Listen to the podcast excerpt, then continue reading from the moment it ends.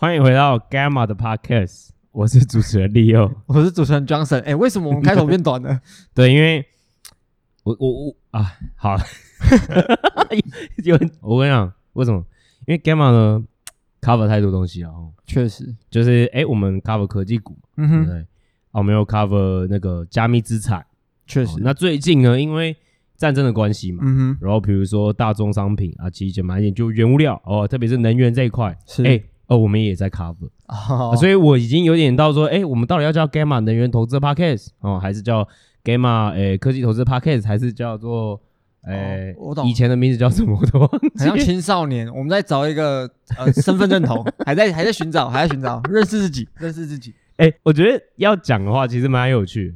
Gamma 差不多正好一岁了，呃，真的差不多，差不多。正好一岁，我知道，差不多，大概从三月中我们开播吧。我记得我们上没有，我们上一集开播是二月底的时候，所以你看我们真的一一岁多了，一岁多，对，所以欢迎各位五星留言来庆祝我们这个庆生，对，来庆生哦。那还有就是也给我们就是对明年的期许这样子哦。如果我们还有明年，如果还有，明年，好，OK，好，好。那今天我们要讲什么？好啊，今天其实在讲的事情也是蛮耸动的，然后那就是。我们觉得一九七零年的那个 supply shock，我觉得如果大家没有耳闻的话，其实也蛮奇怪，因为我们已经讲通膨一周年了。对哦，欸、啊，通膨，对对，我们也讲通膨一周年。那那个时候也有讲过嘛，通膨其实最严重的时候是呃，至少在我们有呃，就是最近期以来，在是在美国的一一九七零年代的 supply shock，那可能是有石呃，通常啊，有些人可能会 refer 说是石油危机。哦，那为什么我们认为这样子类型的所谓的供应链的供应面的危机，其实啦，现在反而是一个，就是说一个可能会发生的 scenario，而且可能还蛮严重的。是，那我们为什么会这样想？为为什么会这样看？对，那当然就是也要进一步去解释到，那对全球经济有什么样的意涵哦，然后那。这又对各国呃，比如说大，比如说原物料之外哦，又会有没有什么一些比较更有趣的一些思想的实验啦？因为我们后面会谈到比较更深一点的话题，也就是呃，如果啊有在熟布伦布雷森体系的，啊哈，对，那比如说美元为什么以比如说美元本位制的现在的这种美元的霸权或者怎么怎么形成的？是，那它后面是不是会有一些变动或者 argument？我觉得我们也可以来讨论一下，因为这块也蛮有趣的。好，那本集录制时间是二零二二年三月十号下午三点二十五分。那我们有免费的电子报在我们的呃 Podcast 资讯栏上面，然后呃鼓励大家五星留言，如果你有任何问题的话，如果是五星的话，我们就会回答。回答 那但是呢，大家还是没有去哈、哦、问问题哈、哦。那有一星的啦，那我们看等一下有没有时间，我们再来做一个回复。那请江神到时候帮我们做回复，这样。好那 OK OK，那在进入这正题之前，我们就请江神讲一下今天的架构。其实我们今天就会讲一下，因为主要还是围围绕着这主角一开始是围绕着这是战争嘛，所以先帮大家 update 一下战争现在目前的情势如何。嗯，然后油价到底怎么了？对对，虽然说我们这一集本来是昨天要录的，但因为工作太繁忙，那今天录了。昨天油价好像杀了一波，有有有跌了一波，跌一波，但整体趋势我们认为还是一样，还是高啊，对，还是很高。跟大家解释一下，那这个油价，那在 imply 这个战争跟油价对于其他原物料影响是什么？嗯嗯，那在 imply 到那全球这对全球经济意味着什么？因为我们就说这可能是一个很大 supply shock。对对。那时候就各国的央行，那特别是我们现在，因为我们可能主要是看美股嘛，所以我们来看一下美国的 Fed 的影响是如何，还有我们的分析。然后现在市况，就现在市场情绪到底如何？我们现在市场情绪也是非常的混乱。对。然后之后再讲一下刚才 Lee 有提到的，就是货币格局，就是现在是美元本位的一个一个经济社会嘛。对啊，对啊。对，那是怎么形成的？那接下来可能遇到改变的，有什么样的情形会让它这种情况发生扭转呢？我们会跟大家解释一下。对，就是一些情境的探讨了，是蛮有趣的。嗯。欢迎收听 Gamma 科技投资的 Podcast。我们是专门分析美国科技股和加密货币领域的团队。团队成员由软体开发者、连续创业家与避险基金背景经理人组成。我们希望带给听众与读者专业的科技与投资知识，帮大家解析科技与趋势，亲身参与真实的未来。更多即时专业分析，欢迎 Google Gamma 科技投资，免费注册会员，获取免费电子报。Gamma 提供的资料及资讯不应该被视为投资、税务、法律、会计、规例或任何其他意见，且本站所提供的任何资讯工具不应该严正解释 Gamma 与任何第三方对任何证券和金融工具的邀约、邀请、诱因、意见、建议或有损，您需自行依据自身财务状况与投资目的决定投资、保险策略或是否购买任何商品服务。好，那首先就来 update 一下战争吧。好，那要请我们主播那个棚，就回到棚内的江神主播哈来报跟我们报告一下目前乌俄战争的情况与情势。其实目前还是一个很焦灼的情况。OK，那各国，特别是北约的国家，也对出做出进一步的所谓的制裁。OK，那美国的部分呢？他在昨天决定禁止说来自俄罗斯的原油进口。哎、欸，但但其实根据我们的观察，这种是宣示意味比较重一点。嗯，就他先大概一个领头领头羊，对，因为他有点想带动其他可能在欧洲北约国家一起去执行这个制裁。对，对，但美国为什么敢做这件事情？是因为美国他其实。Don't fucking care，就是自己自足。对，他他的原油其他靠自己，然后一些能源放他靠自己就够了。欸、对对，但其他欧洲国家不能这样做。就比如说德国，他就直接跳出来说：“ 哎、欸，我反对这个制裁，我不会跟着一起做。”对，本来硬起来啊，遇到能源又又软掉，就是也没办法，就是国家嘛。没有哎，人家至少先暂缓北溪二，你不要在那边哦，okay、哦，不要对哦啊，德国人不要管我，不要得寸进尺啊。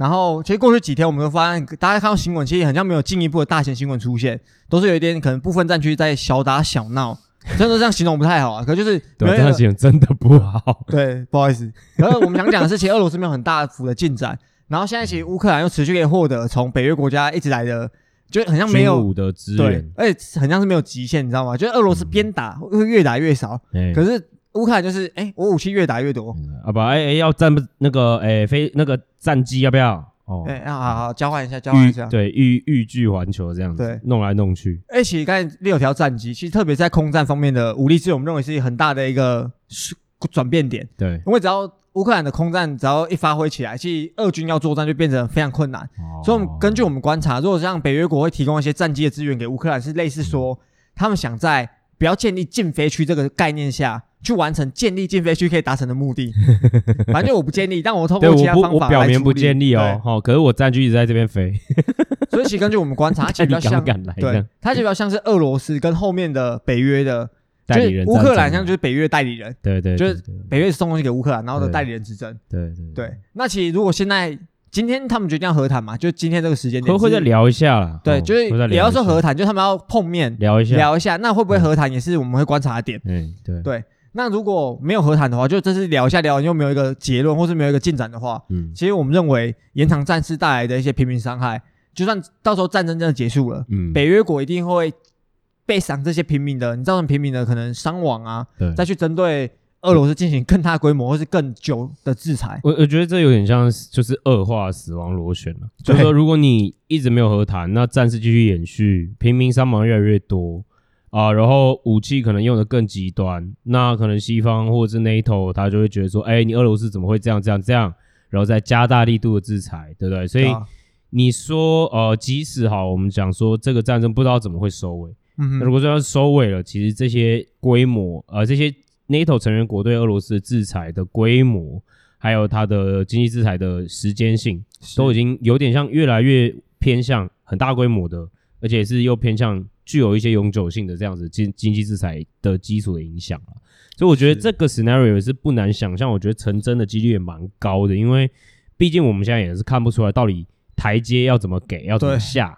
对。对。对对，那双方到一个对啊。会结束，就我们还想不出可能结束的样态会长如何，对对对对对对啊，所以就觉得暂时可能继续延长下去，嗯，再来的负面的就是死亡螺旋嘛，就一直。回圈，然后一转越转越烂。对，那、啊、我们就快速进入，那大家就 care 啊，那油价基本上呢，就是对。好，那油价其实就是我们在文章中有分析过，就是拜登的角度是怎样？嗯，他们其实不想，他不想国内继续挖油，他想要就是我要再生能源。拜登就就没有，我忍下来，没有没有，我刚刚就是没有，我跟你说，拜登就哦，没有这刻漏字，有没有？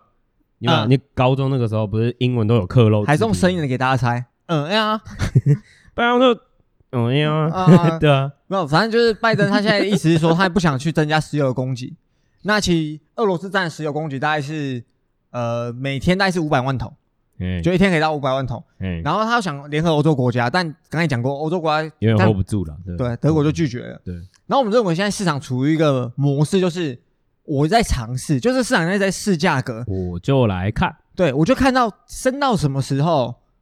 就我这供给面的石油一直升一直升，那个因为石油又影响到非常多的需求面，对，那我就会升，看升到什么点位，嗯，家户的需求，就是他那些消费支出真的会开始变少，对，就市场现在处于这个阶段，所以大家可以看到油价突然会 build 起来，然后谁要谈话可能又往下掉，嗯，然后可是 long term 的 view，我们认为可能到今年都还会维持在高档，嗯嗯，对，那其实这样的问题可能对美国的影响没那么大，是我们刚刚提过了，它是这个自给自足的国家。嗯、但是我对一些开发中国家就比较可怕，就是更明显了，真的会更明显，因为他们显然就是在 GDP 上面的能源密集度高。我解释一下这是什么意思，因为呃，其实我们我应该会在文章的恢复这个免费文章的连接，在这一次的 podcast，就是我们好像呃去年就有大概提到，就是呃就是原油、石油这一块的一些导论的基础，让大家更了解说哦，所谓的石油市场、能源市场，呃，至少这石油和原油市场状况怎么样？还有一些天然气的部分啦。那我们最近不是也才写了一个天然气导论啊？有然后有关液态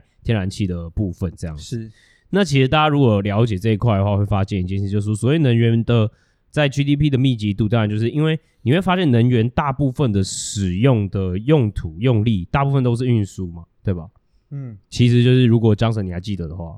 对啊，其实大部分是运输啊。对，那所以其实呃，基本上，所以为什么它也会？为什么大家就会说哦，如果比如说啊，原油这样拉起来了，为什么说会去损坏到需求？它的进一步连锁效应是因为这样嘛？对，啊、对吧？所以那当然，为什么对开发中国家会更明显？原因是因为其实，在开发中国家和已开发国家最大很明显的差别，在比如说原油上面的使用。我们今天不讲发电和能源好了，嗯、就在它的车辆的所谓的燃油的效率性嘛。是，那你开发中国家，它可能比较多是用啊，随便哪能开就好。嗯、那当然，它的内燃机可能它要需要的油就更多嘛，对吧？对。那你可能比如说更先进的国家，甚至比如说很多国家，北欧国家都已经在带动，在往就是比如说电动车的格局在走。那当然，那是另另外一块能源。我今天只是在说原油这一块，石油这一块。对。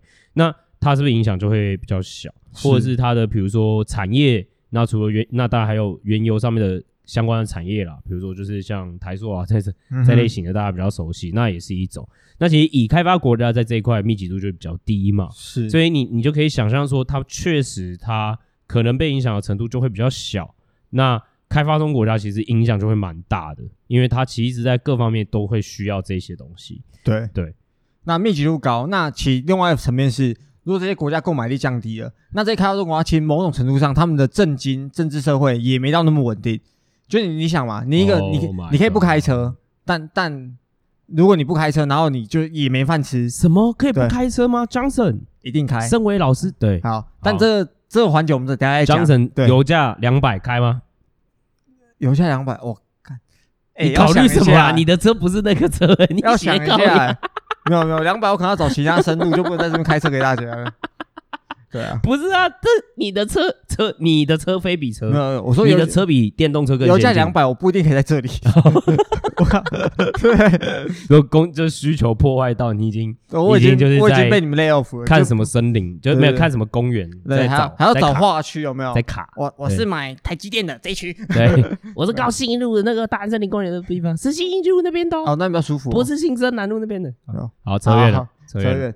那所以，因为这个 就是简言，之这些国家的购买力很疲弱。那关于食物部分，我们等下再做解释。欸、那其实我们发现，除了油价以外，因为毕竟能源来源嘛，所以油价一涨，大家会找替代的发电的来源。就像我们刚讲过的，液化天然气或者用燃烧煤去发电，其实都要一样的情况。最近他们都涨得很厉害。嗯，对。那有人就说，那其实很简单啊，美国既然自己自给自足，他要不要多挖一点？挖起来。对。那我们前面也提过了，呃。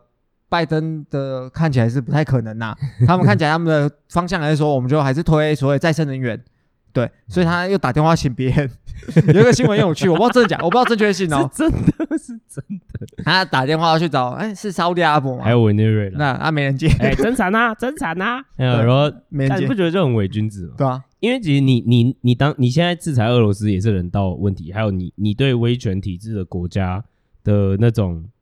就是就是就是你的西方价值的凌驾嘛，然后你你不去跟对方合作，然后就是你去制裁俄罗斯，然后现在因为你现在有通膨压力，你叫别人增产，重点是你家后院还有一堆，如果你不愿意挖，啊啊、因为环保嘛。好，那好了，对啊，环保了，然后你就叫委内瑞拉，就说你之前制裁的国家、制裁的政权哦，然后还有沙乌地阿拉伯这种非常没有人权的政权哦，嗯、哦，你就要叫人家增产，不，这就是这就。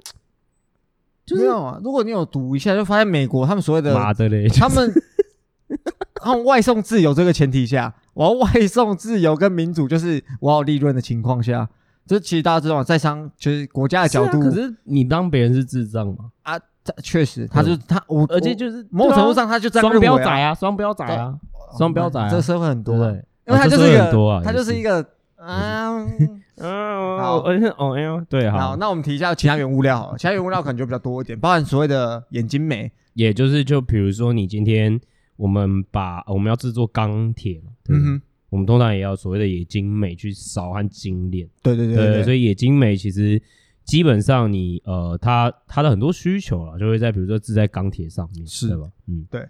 那虽然说俄罗斯它只占了三趴的全球供给量三趴，但其实我们发现，其实在这个冲突开打之前，眼睛美就蛮缺了，就很紧绷啊，就供需很紧绷。一方 COVID，一方面也因为中国又禁止澳洲，因为他们又有两个搞不好嘛。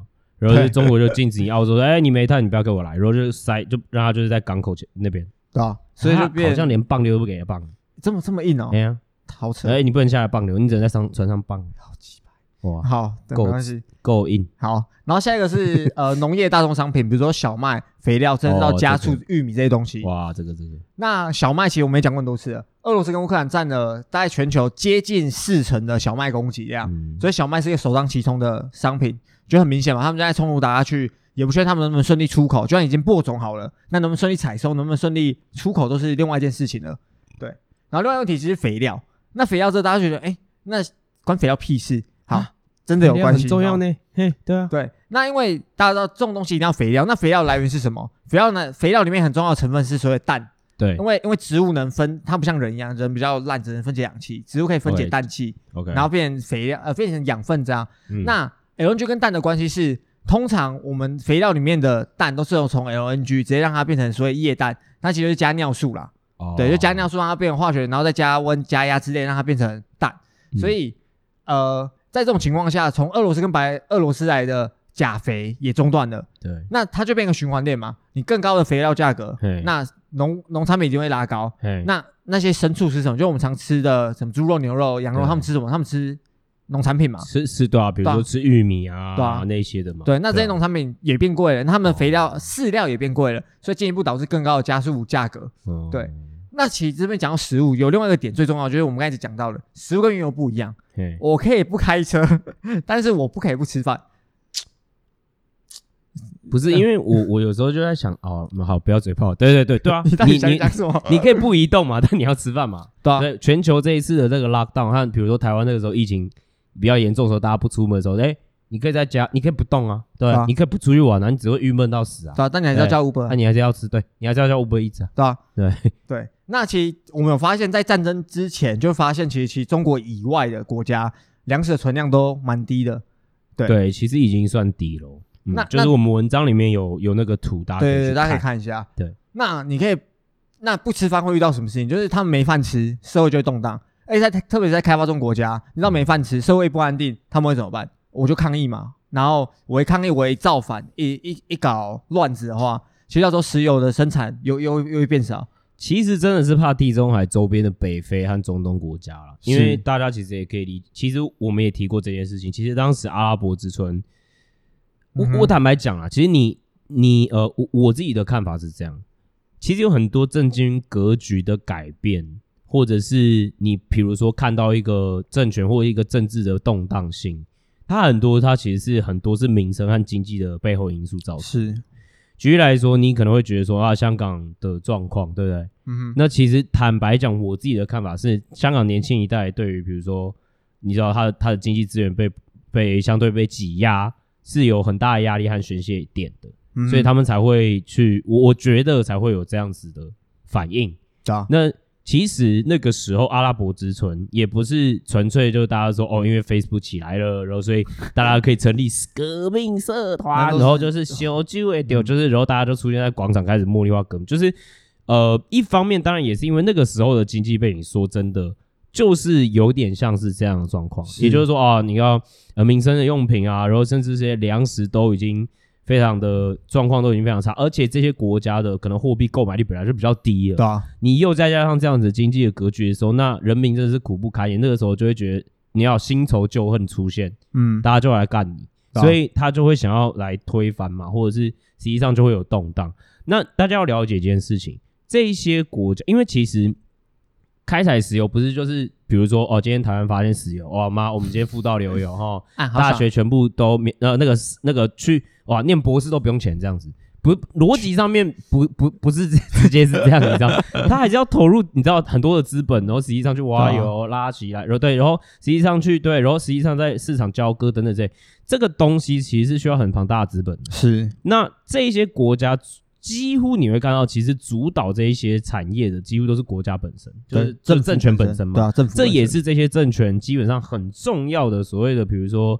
哦，我们都会说一个政府的 balance sheet 嘛，对，啊，就就其实政府的收入很大一部分来源也是从就是原 就是油价的，就是贩售嘛。其实俄罗斯也是这种状况，所以当这件事情它会连锁起来，会变成就是说你动荡，那就影响到产能，因为影响到产能，油给我变贵，油又变贵，又一连串连锁效应再继续下往下发生。那为什么这会是？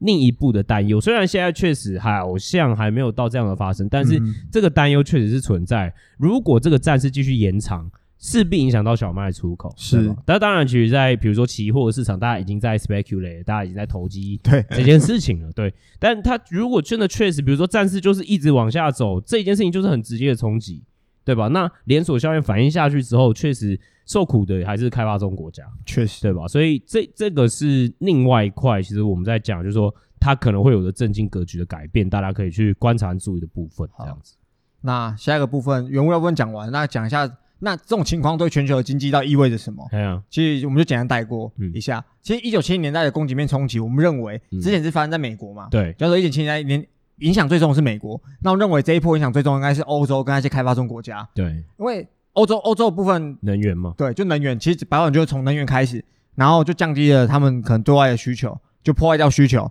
那你其他可能国家你要进出口到欧洲的，相对的也会被剥夺掉。对对，那其实全球的经济衰退可能真的即将快发生了。嗯，对，嗯，嗯，然后这次可能真的是会一个是一个所谓的我们常讲一个词嘛，结构性改变。对，就是可能是真正的长期供应链会冲击跟重组。嗯，那可能需要几个。好几年才能达成新的平衡。对，因为它有关能源，呃，欧洲能源的组成嘛，然后还有各类型的大宗商品。因为大家不要看俄罗斯状况是这样，等下我们后面也会讲到，俄罗斯几乎可以说是全世界很独特又几乎算是非常大，if 最大的，你知道原物料出口国。就哎，它大就算了，它什么都出。然后对，就是它又广嘛，你懂吗？它又粗又广，哎，就是都粗又广哦。哎，呃，对嘛，OK，对对对，没错，对没错，这形容是对的，是是是。那我们赶快带过这一段。那但是，所以这件事情为什么我们会说它可能对欧洲国家和开发中国家是一个蛮长期的影响？因为为什么我们要特别强调这件事情？因为其实那个时候 COVID 我们在讲，比如说哦，供应链断裂、重组等等这些，Gamma 当初的呃说法，或者是我们认为我们的看法是，哎，这是暂时性的嘛？是对吧？就是哦，那。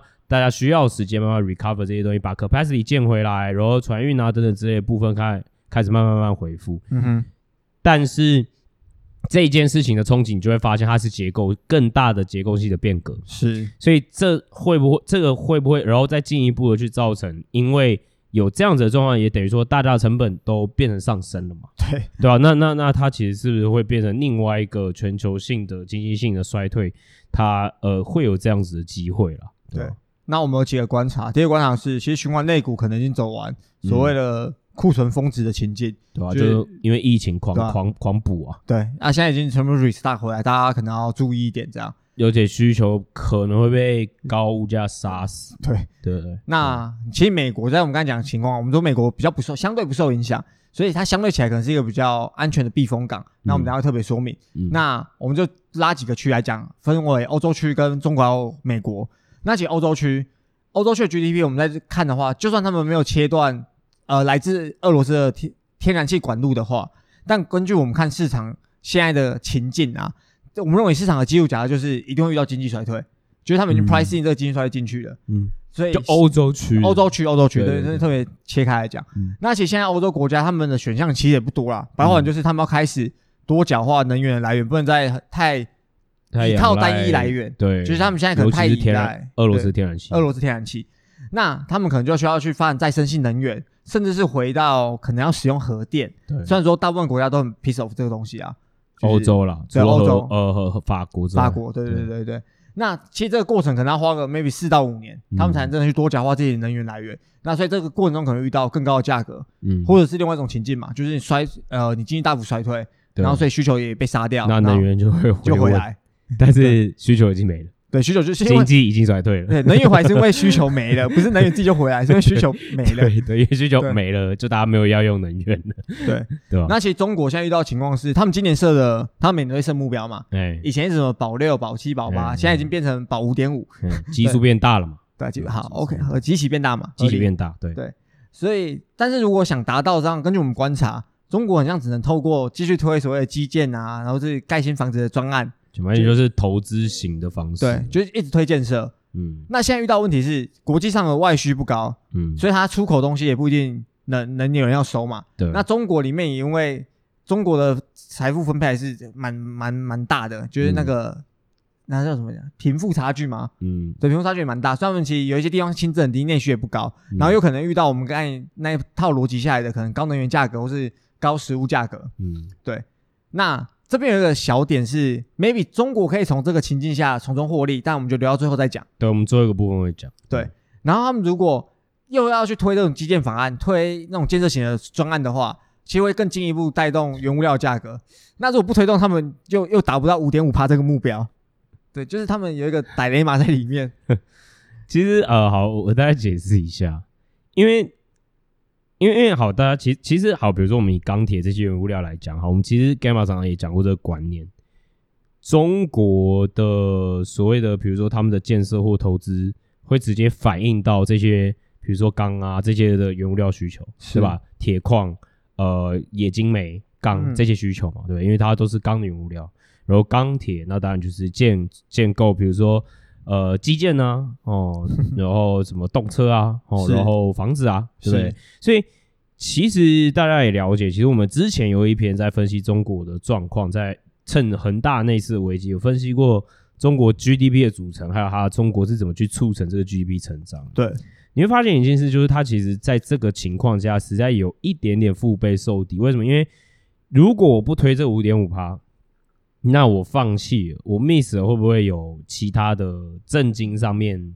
尤其是我今年，我今年想要维稳，特别是我想要维稳的一年，因为这干系到我会不会当第三任的主席嘛，对不对？嗯，对吧？那那个维兄哦，就会觉得哦，为什么叫维兄？自己想，那维兄就会觉得说，哇，那这个真的 hold 不住。可是如果说我又还是要用投资来靠把这五点五拉起来，因为你会发现内需也变得说不高了嘛。因为如果说我也是高高高物价，或者是这些全部东西也会来影响到我嘛，啊，那我当然也会影响到我的可支配收入，对对对，所以我我当然也没有办法持续到内需的状况，我只能靠投资再继续补这一块。嗯、那我要靠投资再继续补这一块，你也发现了，我们刚刚所说的投资这一块会再带动原物料上涨，对啊，尤其是比如钢铁煤这些，对，对，所以所以就是在一个嗯，嗯，嗯怎么办？但是我们推测，总而言之，中国还是会用这个老方法，因为今年第一维稳，第二。去年本来就是故意创造一个比较低的基期，我们自己觉得啦，故意创造一个比较低基期，让今年五点五趴比较好达到。那虽然说这个有点像饮鸩止渴，长期性下来对经济来说并不是一件好事哦，但是没办法哦，我要得我还是要这样做啊，对，所以可能我们觉得中国 GDP 可能还是会去这样去做啊，然后还有比如说一些宽松的方式，实际上去达成这件事情。那确实啊，中国目前也是在往这方面前进。对，所以其实长期的负效果应该是我们观察是负的啊。对啊，对啊，这个负向效果。那美国嘞？美国 OK，特别的地方了。对，那其实这一波类似石油危机的能源危机，对于美国伤害应该会比较小一点。嗯，就原因我们讲过很多次了，美国现在在能源上是可以自给自足，对，而且产业上也没像那个年代那么能源密集，不像七零年代。对，那七零年代那时候真的是五十年前，各位哇，好快。嗯哦，我还我还没出生。我也是哈，哦哦、你不要看着我，然后说的一副说我还没出生，哦、好像很 秋一样。哦、我也还没出生呢、OK，对啊。那其实潜在隐忧是有一点，就是美国，就我们刚才讲过嘛，就是拜登政府感觉不想让他们那么快的启动自己的原油增产。对啊，对。但其实能源在没有太密集的状况下，影响呃。不会有开发中国，就对这种已开发国家，可能能源密集度已经去掉了国家而言，对于相对于那些开发中国家能源密集度比较高的国家，影响不会到那么大。嗯，对。那其实美国接下来要担心什么？他们其实担心就是一些财政法案退场之后，对，我们这边看到零售销售每每个月都一直在开高嘛，稳定，对，稳定的在个高水位，但其实它逐渐正常化，白话文就往下走的过程，下走了，对，他其实就看到了，对，一直在往下走过程中，其实就是可能是比较大的要担忧的点。可是如果相对起来，就我们刚才分析，可能欧洲啊、中国区，然后甚至是开发中国家，嗯，其实美堆美美堆美堆是。美国相对看起来是一个比较安全的避风港，避风港。哦，对，那其实对于美国来说啦，它的外部需求确实会降低，因为你全球性可能都遇到经济衰退，大家都不想，对，大家都买不动。对啊，它是入超国，它入超美，它本来就跟大家买东西的，所以影响不会到那么大，但一定有影响，这影响没那么大。所以其实关键来说还是。啊，两个字，通膨。Oh my god，就是通膨。对，关键可能是更高的通膨。但因为现在市场上这个通膨，我们认为大家在想通膨，有的时候是一个心理层面的问题。就大家想预期通膨，对预期，大家都想说通膨预期。啊，更高的通膨预期啊，更高的 super core CPI 啊，通膨要来了啊，要跑去哪里啊？啊，对，大家一直 pricing 这个东西，废的废的，什么时候升升级制？升级制？因为我做那张梗图，升级制废的废升级制，七次八次九次，就大家一直在想，可是这有时候已经不是，并不是实际发已经发生，是大家用心理层面一直在 pricing 这个东西，会影响啊，对，一定会影响市场，一定会影响，对，你讲白一点，其实你你 CPI 现在就变得更。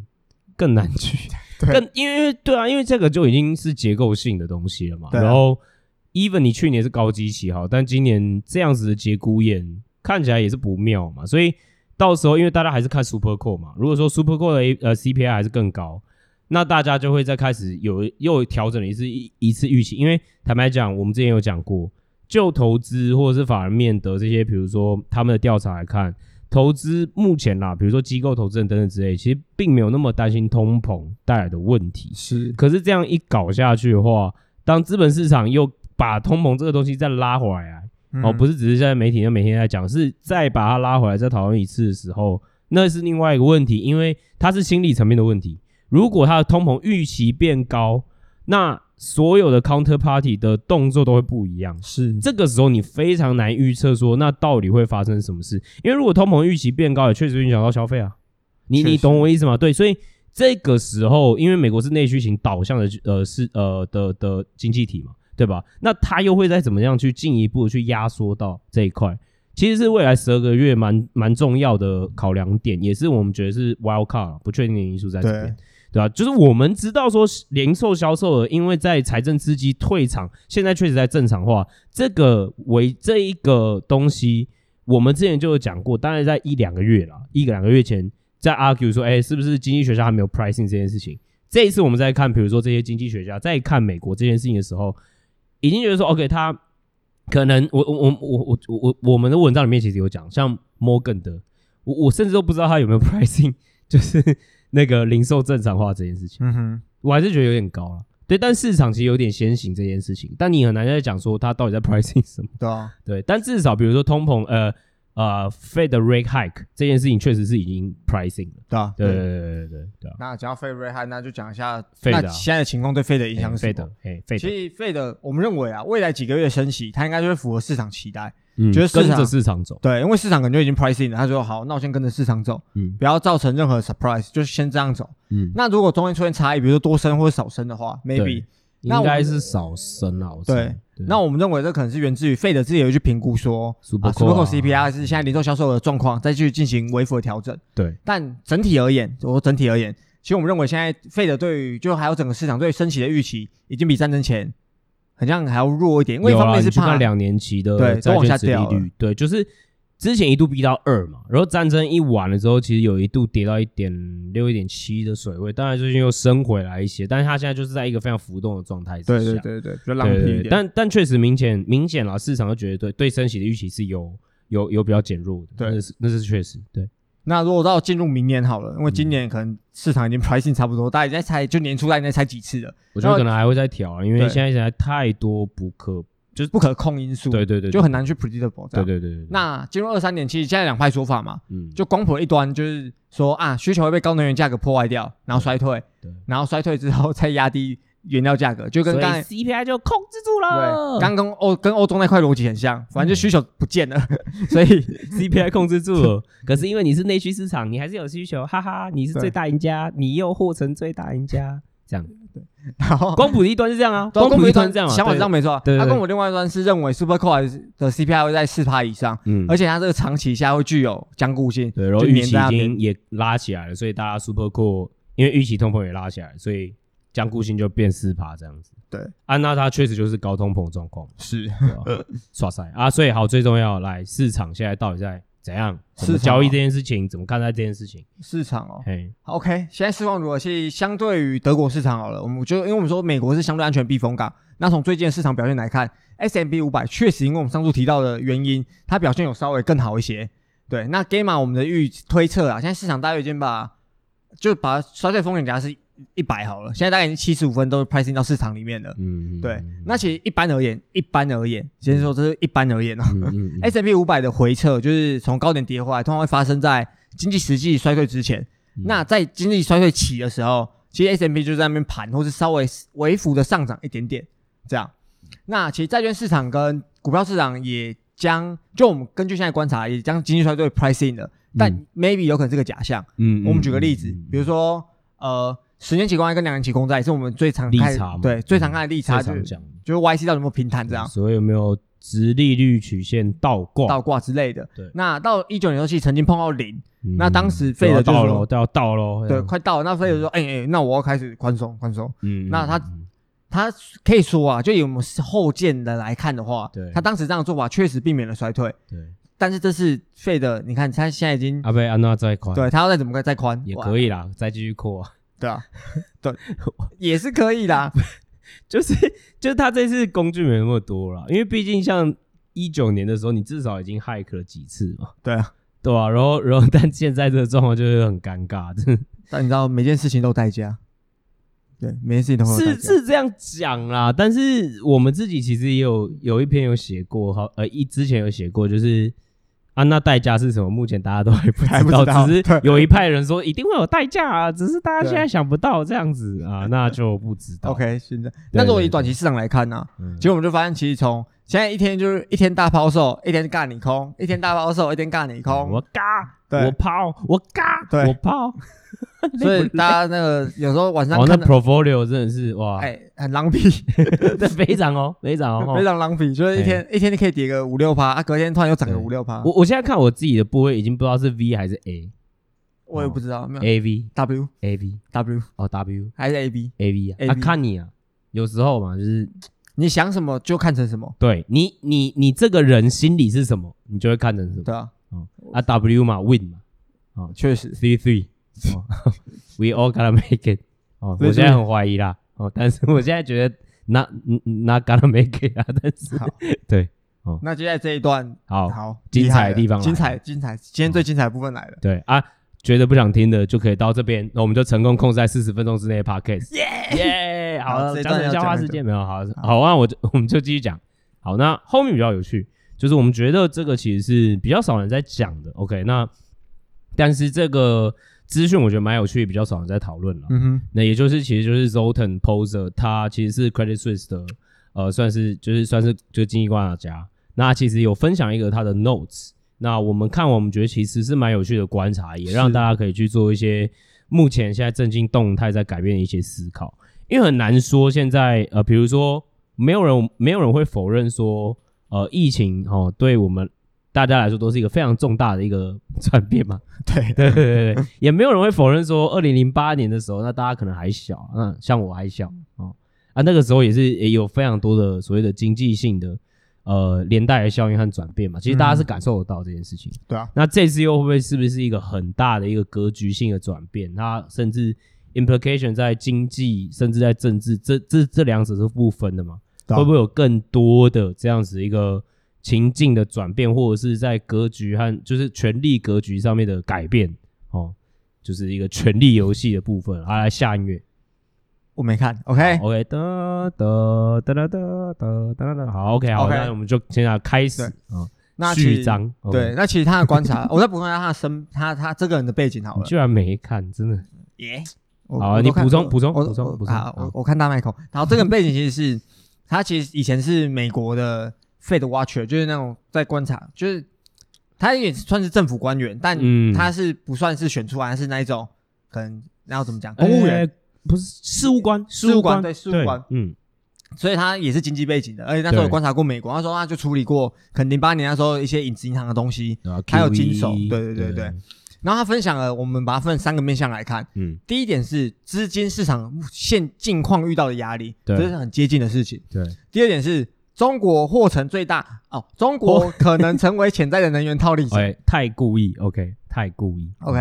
然后第三点是。潜在的货币格局改变，好，对，嗯、那这三个都蛮有趣的，那我们就一一来讲。对，那第一个其实是所谓资金市场压力，对，那这压力在于，其实大家都知道，能源的交易者可能他们不会去交交易现货的，可能一部分，但其实大部分人可能都是，不管是叫避险啊，啊还是如何，可能就是买避险啊，买可能或在中间套利，对，就套利者。嗯，其实。现在银行提供给这些能源交易者衍生性商品很有可能会爆掉，那如果爆掉怎么办？其实就是爆掉就就变另外一个可能性的系统性风险。对对对对对对对。那其实就会伴随这个感染，其实就是你一个爆掉，然后全部都爆掉，系统性风险一拉起来，嗯，就会造成全球经济衰退。对，这是一个最我们简化给你的，without 的任何的什么专有名词啊，所有东西。跟你讲，其实就在讲这件事情。他其实在讲的事情是这件事情。对。好，那如果要细讲的话，我们就他你那个笔记里面他有分享几个点。有了，对对，比如说他每番六月的。FRI 跟 OIS 的利差扩大，嗯、好，咱们解释一下什么 FRI 跟 OIS。嗯，FRI 是呃 Forward Rate Agreement，它就是一个类似一个，它你可以讲类似 Swap，对对，嗯、就是类似就是你锁定利率在一个点，对对对，对，对，你想买一个利率锁在一个点，然后去避险买的产品。对，那 OIS 是银行隔夜财款的利率，对，对所以这两个相减的利差，其实代表是短期的资金的呃。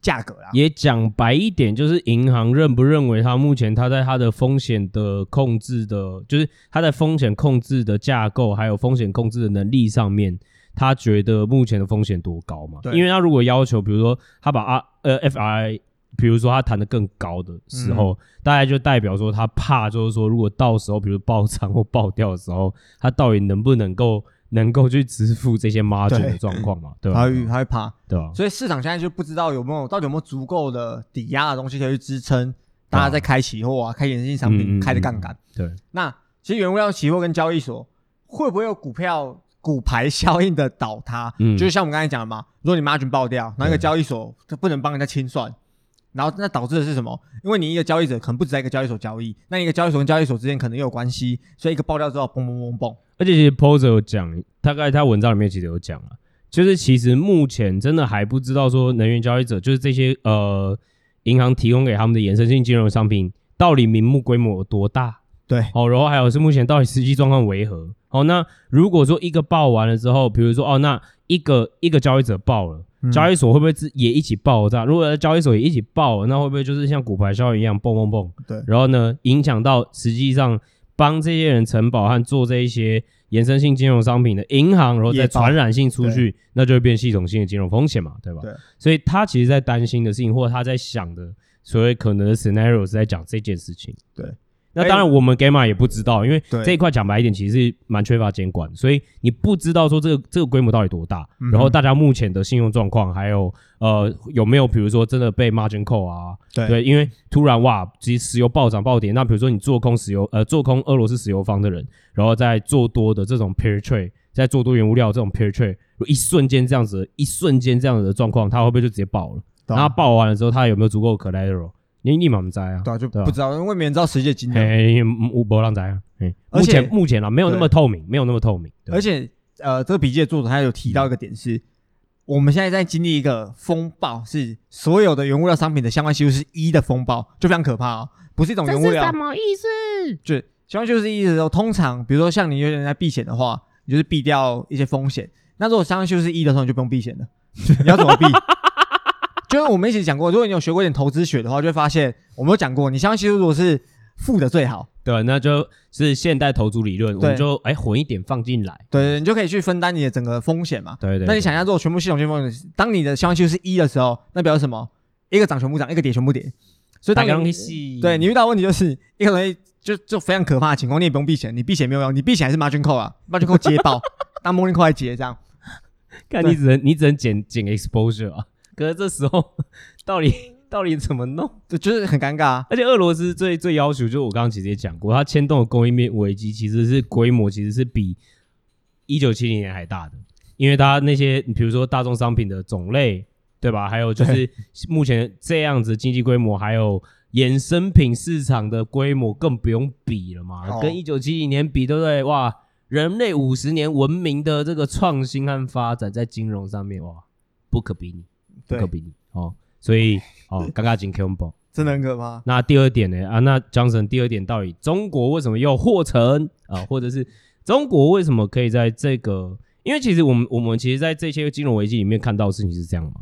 你每一个金融危机最后都会有个救世者啦。对，就有人会出来说：“哎，对，这个我扛，然后就解决掉。”对，就哎，谁去提供流动性啊？然后把它扛起来这样子，然后去稳定金融的状况，然后试图让金融的传染性风险。开始降低嘛，嗯哼，对对，然后不不至于到个有有一个阻断性，不至于到全一直一直不断的蔓延，然后一直疯狂的就是负向旋螺这样发展，对，负向螺旋啊螺。那讲到救世主的角色，大家讲到救世主，其实第一直觉大家想到是谁？Fed，费德，费德，费德救救我！每次都是你来救，这次你也是你来救。费德确实在过去啊，欧在那个时候是欧那个啦，ECB 啦，啊那个时候是德国就说啊，好了，好了。好，OK 啊，好，救一下，救一下，没有啊，就让再再，然后就让再货币化，好啦，梅克就说啊，好啦，靠腰嘞，他他绝对没有讲靠腰，OK，但是他们自己的问题嘛，但这个这个感觉哇，这个这非同小可，大家都会被影响到嘛。对，反正大家就是期期待 Fed，就是可能期待 Fed。那其实 Fed 过去确实也进入过市场，就这个金融风险，比如说零八年的时候，就这样 QE 常听到喽，对，然后扛起来。Even 这一次，呃，Even 就是 Covid 嘛，Covid 也可以说算，对。但这次他可能就没办法作为救世主了，因为是现在遇到他两个打联，就遇到两个情况。第一个情况是他没有政治弹政策弹性的，他因为我们就讲嘛，他现在已经割到不行，他现在只能只能往。跟只能往鹰派的方向走，嗯，他有没有其他工具可以用？嗯，哦，有另外一点，就像刚才讲的，在在 QE，就是我我我表在变大，再来，对啊，但是我觉得这真的很难，对，就不太可能，对。然后第二点是。如果他人为操作进来，就想说好，我来拯救这个市场，然后就蹦蹦蹦蹦疯狂升息之类的，还是怎样？其实它会让通膨压力更大，因为通膨预期也拉起来，然后就变无限循环，反而这个东西就变有僵固性，然后一九七零年代的事情就发生。好，那这时候有一个人就出现了，然后连美国一起一起拖下水。对，那这时候有一个角色很特别，哎，谁？他叫中国人民银行。太棒了！对，他是我们中国人民银行。太棒，太棒！其实中国跟俄罗斯太牛掰了。中国跟俄罗斯的关系之间呐，跟西方国家跟俄罗斯的关系之间啊，中国占据一个特别的战略地位。没错，我国占我我国占据一个非常特殊的战略地位。对，其实他们很简单，大中国。对，只是其实他们中国央行做一件事情，我也 扩表。换我宽松，就 就他换他扣表，然后可以购买那些俄罗斯能源，然后并就现在市场说，哎哎，其他国家不买俄罗斯能源没关系，我中国买，我中国再卖给他们。没有啦，他就是对他，他就讲白一点就变套利者嘛，对，就在洗产地啊。但是其实讲白一点，他其实也是在降低大家的讲白一点这个价格压力嘛，因为你今天有套利者的时候，当然大家就不会因为比如说。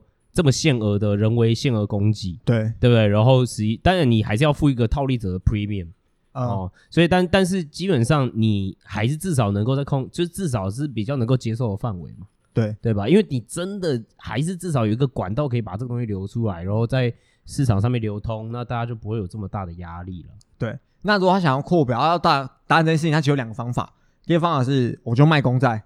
我就再继续卖公债，我发公债嘛，然后把这些钱拿来买那些储油的地方啊，或储油船啊，就可以拿来买俄罗斯的油啦。嗯，然后就可以控制好中国通膨率。嗯，这是第一个选项，但它其实相对会拉高长期、长天期债券的值利率，因为它卖公债，公债券供给增加，那就会造成利率上升。那第二个方法。哎，印钞票喽！哎，你们印，我也会印，他就印一堆人民币，然后跟俄罗斯买原物料，就变。到时候你就看到石油是用什么报价？人民币报价。确实啊，因为讲白一点，你现在谁缺？欧洲缺，对啊。那欧洲跟你直接交割，那是不是就是欧欧元和人民币的市场？对啊，对啊，对啊，对啊，就不是美金计价。对啊，所以就人民币会打入欧盟这个市场，那也是用如果用这个选项的话，是中国破坏欧元市场霸权的第一步。就讲白一点，对啊，你直接换进来嘛，对啊，你直接拿到它 reserve 嘛。对，那现在中国到底在怕什么？哎，听起来很 fancy，很很很 beautiful。哇哦，对，中国梦来了嘛？对，获成最大赢家。中国梦，那为什么我们啊？那为什么他们不敢做？十四亿人携手，大中华民族复苏。好，他们为什么现在不敢做？其实就是中国现在卡在一个点，就西方国家都在制裁他。那如果我偷偷去跟俄罗斯买啊，他一定会知道嘛？怎么可能不知道？啊，大家会来制裁他。对，换大家来可能就是对我一些 comment 啊。他他现在就有点保留了，他不知道该不该做这件事啊。当然，他还有其他考量啊。我觉得，因为呃，我等一下我会讲，因为其实讲白一点，这两个选项也不是这么的容易，因为大家要了解目前中国的经济的。格局哦，就是我们之前有讨论过很大的那篇，大家还可以再去看一次。是，他的货币政策并不是说改就可以改成这样子。对，OK，所以也不是就是说，哎，我就是霸权崛起，然后我就开始疯狂印钞，然后我就哦让，其实讲白一点，这样子就会让人民币的流通性更自由化嘛。但这一点的话，其实就会影响到它国内的经政经格局和稳定性。所以这个是第三个 argument，就是其实 Posa 就说，如果假设这个这个 scenario 真的 play out，也就是说，哦，中国确实变成套利者。哦，那然后确实，那他真的这样搞了，那这会不会代表一个潜在货币的格局的改变？那我们先说啊，那如果说这样子的状况这样，那当然，如果它成真的话，啊中国真的这样搞了，OK，那那当然欧元系统就会更加疲弱，确实，因为它 dominance 会变低嘛，那它就会被呃就变成欧元和人民币系统来取代，对吧？嗯、因为就是等于这两边的交互的市场，那就会变多这样子。但我们觉得它不会实现，为什么？因为我们其实为什么一直一直在讲这件事情？还有，我觉得大家可以去看中国我们那一篇写很大的东西，是原因是因为人民币基本上啦，中国很难放弃它的监管自由化。因为其实你要了解，就是中国的中国的这个经济体到底是什么样的一个状况？它其实是去保，它是想办法怎么样呢？就是一直拉高它的储蓄率，嗯哼，好，然后一直然后。让国家型的集中哦去投资，还有去集中去投资，对。然后一的它是战略性的，或者是它是要保 GDP 成长的投资，嗯哼，或者是用影子银行的体系，实际上又在投资，对。OK，所以那所以其实讲白一点，如果比如说资金的外逃等等之类，都不是他乐见的状况。嗯，再一方面，其实它是出口导，除除了投资型，它是出口导向型的的经济体，对吧？对。你今天出口导向型的经济体哈，那我们就很有经验了哈，因为。哦，那个，我们就生活在其中嘛。柳叶理论啊、呃，对，呃，好，OK，好，那我的意思就是说，你今天如果是出口型导向的经济体的话，你也不会让它汇率其实这么的不操控它嘛，就就不能完全放它走啦。我多少要握住它，在一个范围内，对吧？那我握住它好处是为什么？因为至少比如说我在我确实我我可以拉高我的出口额。是对，因为就是我控制住它嘛。当然，我牺牲的是什么？我牺牲的是就是大家的实质国内的人的工资的实质购买力嘛，或者是薪资啦，讲白一点啦。所以你薪薪资涨幅就有限呐、啊，吼，或者其实你就在牺牲，比如说实际上真的去存款人的这些利益，因为比如说你在中国哦存款，对不对啊？你其实储蓄率非常高，那讲白一点，你利率会好到哪去呢？而且现在要控制这这回事了，是。所以其实你在这一块其实是牺牲的是人民的这一块，但是成就是。大家的一个经济目标嘛，对、啊？就长期一下听起来很 fancy，就是你可以打入一个，就把、啊、就变人民币变成一个很主要货币。那可是如果你一自由化这件事情的话，确实你今天在国际货币的一篮子的状况下，确实你的 dominance 会变多嘛。对。可是你牺牲掉的是你在国内的经济的维稳的状态。对。那你觉得中共的惯性会是怎么做选择？而且尤其是现在今年。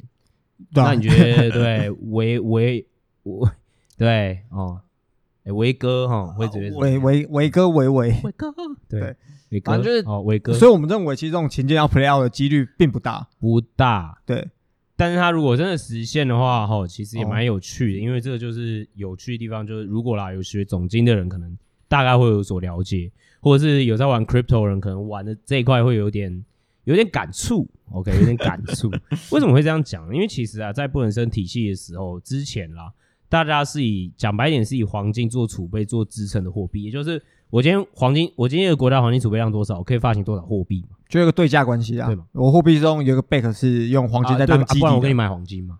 你懂吗？就是用这种方式去控制说，哎、欸，大家的货币的状况是怎么样的？是那。基本上在第就是最后，比如说在尼克森时期，最后美国决定就是说啊，就是脱钩哦，我们不要再用呃黄金，黄金当计价标准，但我们用讲白一点，就是用美国的信用来支撑这个货币。嗯、那这两种货币呢，那有些人就是说哦，那这个是不是就是三三旁氏哈？你相信我哈？你相信我，大家都是我可以就是都有价值，我一直印一直扩，对啊，啊，我也是没我没我我也没有通膨啊，对啊。这其实也是另外一篇我们写过一个一个蛮有趣的那个 argument 嘛。嗯、其实讲白点就在讲讲这件事情。那第一次之前的所谓的黄金作为支撑或储备的类似这样的货币，我们称之为就是比如说学术上我们讲内部货币 internal money 什么意思？就是你确实是有 assets back 的，就是实际的 collateral 和 assets 在 back 的。那第二次的像是美金这样子一个体系，也就是我们实你说大型实验嘛，呃五十年的状况，它就是外部。外部货币是，就是啊、呃，那它确实是没有实际的东西。那你可以说是美国的呃武力吧，或者是大家对于美国的信用，哦，作为一个 back，然后作为一个比如说世界流通性的货币。嗯哼。但是这件事情假设啦，哦，只是说 Poser 也在讲这件事情。如果确实人民币这样一搞下来了，当然我们认为几率不大。但如果他真的这样搞下来的话，是不是因为你看哦，其实他的资产负债表里面很多其实就是在买原物料和大宗商品。嗯哼。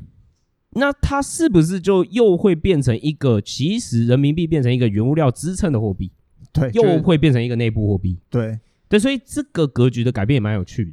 对，对，就其实这个后面的 implication 有很多了啦。就是说，哇，那这个状况之下的话，那是不是哇？那比如说大家会，那会不会比如说什么通膨的状况啊，或者是大家会不会之后又回到哎对美国不信任，然后对美金的比如说的地位的影响啊等等之类的？那这又对。比如说所有的交割市场啊等等这些又会有什么样更深远影响？那就是很有趣的更后续的讨论。对，但我们只是说，这就是一个蛮有趣的一个想法，我觉得是蛮 nuance 的。对，而且它是更宏观一点，更宏观一点。对，它不是锁在说我还在看什么经济数据，它是变成一个更好像上天视角来看整个是地球的运作，或者就是那个啦，模拟市民啊，哦，会变活。合成 Sim Sim Globe 合成在玩说，那如果中国真的这样做，那然后变成合成合成，对，也是蛮严重，所以这是蛮有趣的点，我们再给提供给大家做参考。OK，嗯，那今天的内容差不多就这一些，对，那足足一个多小时了吧？对啊，正好啊，所以啊，又到了 Johnson 老师的笑话时间。哎，Leo，你这个年龄，你应该听过一个叫老鹰合唱团吧？马上进入了，OK，来哈，对，老鹰合唱团英文叫什么？我也忘记了。Eagle 啊，Eagle 啊，叫 Eagle。对，那如果有，所以 Eagle 是老鹰的英文嘛？对。那如果是两只老鹰叫什么？要加 S，Eagles。错，Two Eagles，两个。好，那 Johnson 今天有没有准备第二个笑话？有有有。OK，OK，OK。哎，你知道巫婆英文是什么吗？Witch，Witch。那死掉的巫婆嘞？Dead witch switch 啊，switch switch switch。那第三个，第三个再尝试一个。等一下，我觉得 不是，这都是谐音的这种套路。对对对对对，所以主要是玩一个就是中英台的一个谐音套路。哎哎，你是不是第三个也是这种东西？你知道什么饮料最好喝吗？啊，不是不是什么最好，应该说什么饮料最好玩？最好玩就最有趣？哪一种饮料？你很常喝饮料吗？看你在喝茶。我知道，我知道，喝剩啊，喝剩的哦。你说喝剩的饮料，对，因为喝剩。你看我是不是抓到了套路？中有没有？有没有？这英音台哦，中英没有你，我跟你讲，对你这个这个套路都是中英台啊，互相的啊，对不对？还行吧？怎么两狗啊？那就是英英中的 arbitrage，还还是还是要还是要讲地域梗。来，再来。这可以讲吗？我有点不敢讲。可以，我在看状况要不要消掉。哦，那麻烦你。你知道为什么欧洲人都没有开药局吗？看，不是欧洲啊，不然，更正，非洲人。讲太快，非洲人为什么没有开药局？为什么？医生说空腹不能吃药。哎，没有，我刚刚其实在想是什么，你知道吗？哎，请说。肚子有蛔虫的算吗？哦、oh,，OK，那本期我们那个 今天的 Podcast 如果就都到这边结束。如果喜欢我们的 Podcast 的话，记得到 Apple Podcast 上面帮我们做五星留言。Spotify 现在也可以直接为我们评分哦，也可以帮我们在 Spotify 上面打五星。那我们就下次见，拜拜。拜。